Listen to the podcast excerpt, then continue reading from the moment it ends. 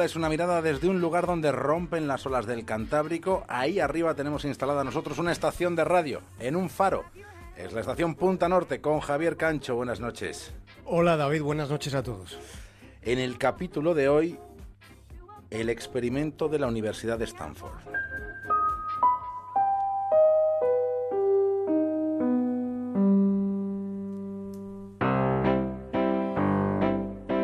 Experimento de la Universidad de Stanford iba a durar dos semanas, pero al sexto día tuvo que ser interrumpido. Se paró porque lo que estaba sucediendo resultaba muy inquietante. Lo que trataba de comprobarse es la importancia del contexto. Lo que quería averiguarse es hasta qué punto el entorno puede llegar a determinar nuestro comportamiento. Una cuestión que nos planteamos, que nos vamos a plantear esta noche, es si estamos seguros de que somos tan buenas personas como pensamos que somos, si es que pensamos que somos buenas personas.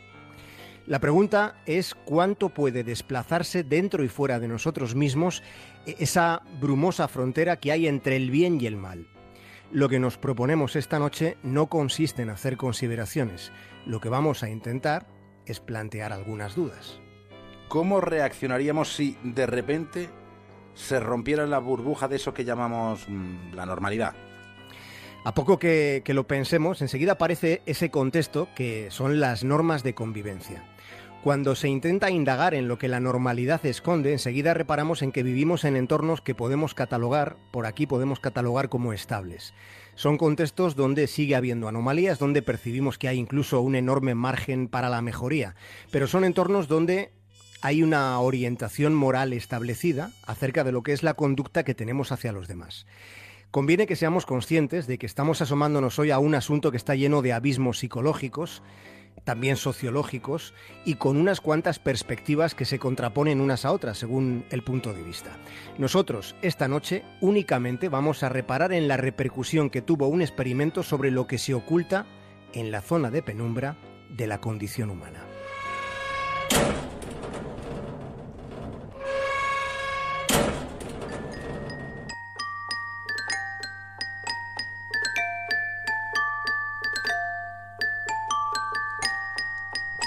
El profesor Zimbardo planteó un experimento en el que fueron reclutados 24 jóvenes de clase media a cambio de una compensación económica y de lo que se definió como una experiencia diferente. Los 24 se distribuyeron en dos grupos, fue mediante un sorteo. Unos serían los reclusos y otros sus carceleros.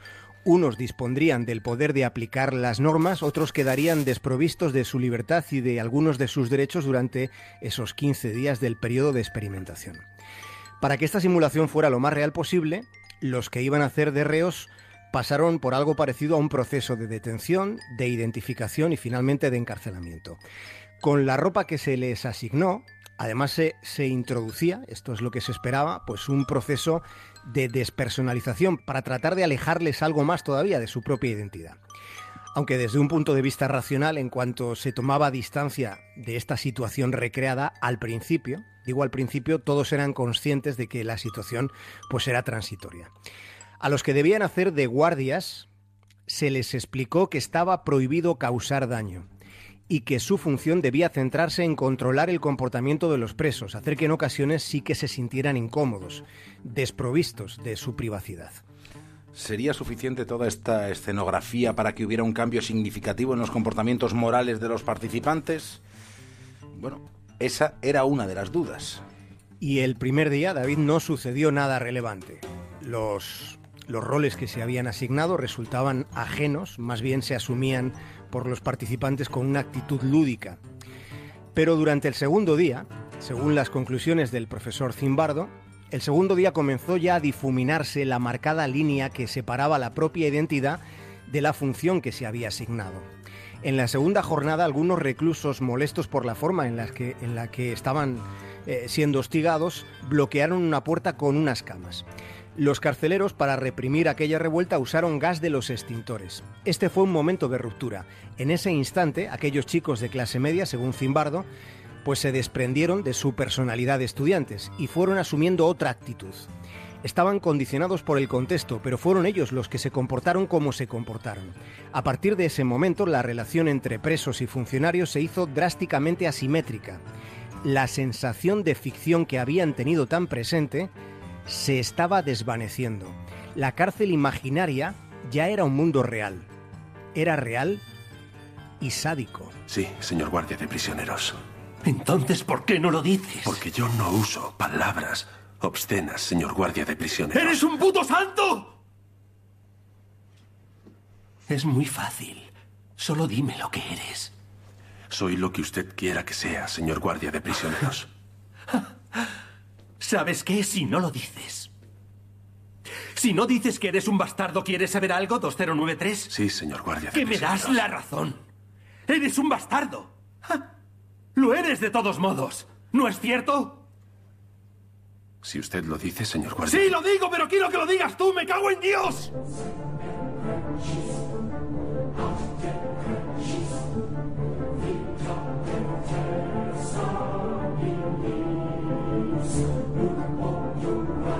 Hubo vejaciones, hubo agresiones tan reales que muchos de los que participaron en aquella experiencia no se han acordado de olvidarse. Aquellos días se convirtieron en una vivencia traumática para gran parte de los voluntarios. Aquellos jóvenes, en unas horas, se fueron transformando en torturadores y en delincuentes.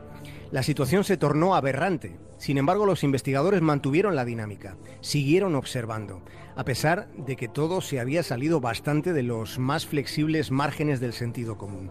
Zimbardo estaba asistiendo a un movimiento telúrico de estructuras clave. La situación generada podía calibrarse como un serio cuestionamiento de lo que es el propio sistema penal en Estados Unidos. Pero es que además podía sacarse otra conclusión incluso más contundente resultaba que cualquier representante de la clase media occidental podía corromperse en un contexto lo suficientemente viciado, nocivo. La civilización se había esfumado en aquel sótano de la Universidad de Stanford. En todo este proceso aberrante no surgieron seres humanos capaces de propiciar un marco diferente de relaciones que desplazasen esas dinámicas de crueldad que ya se estaban dando. Si muchos integrantes de, la sociedad de la que formamos parte, pues considera que la crueldad solo anida en las malas personas. Pero ese solo es un modo de crear una distancia moral respecto a reacciones y a comportamientos que muy solapados pueden estar dentro de cualquiera, dentro de usted mismo, dentro de nosotros mismos. La conclusión que se planteaba después de aquel experimento que hoy estamos contando es que cualquiera tiene potencial para en un momento dado comportarse con sentido ético o sin sentido alguno de humanidad. La inhumanidad a la que degeneró el experimento terminó por precipitar su final. Según Zimbardo, el error fue una sobrevaloración de la razón humana. Fue la sin razón la que se apoderó de aquella situación. Este, este experimento se da por finalizado en este mismo momento.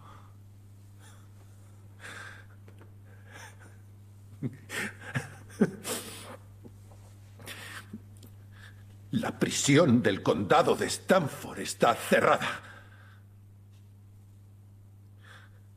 Ya podéis marcharos.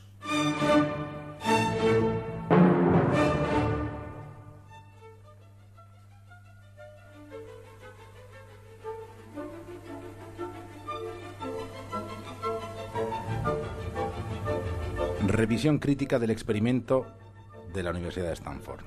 Un tipo llamado John Mark, uno de los que hizo de guardia, denunció que lo de desnudar a los presos, obligarles a hacer flexiones, ponerles bolsas opacas en la cabeza, todos aquellos modos de denigrarles fueron promovidos por el propio Zimbardo, por el que clausuraba finalmente el experimento a los seis días.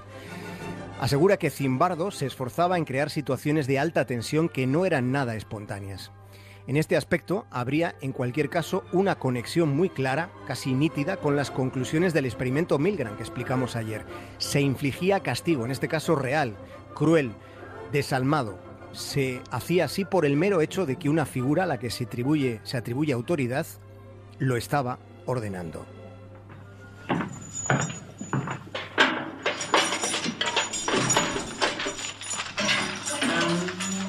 Esto fue lo que pasó en aquella cárcel simulada. Las órdenes las daba el profesor Limbardo.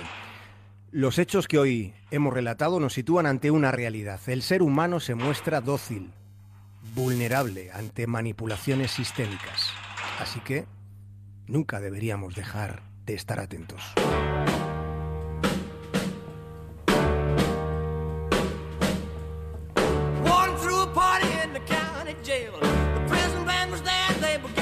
Swell. The band was jumping and the joint began to swing. You should have heard this knocked out jailbird sing. Let it rock.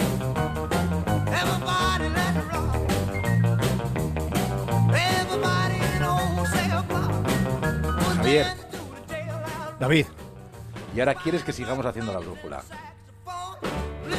También como siempre, lo hacéis seguro. Oh, No tengo dudas. Hasta mañana. Un abrazo.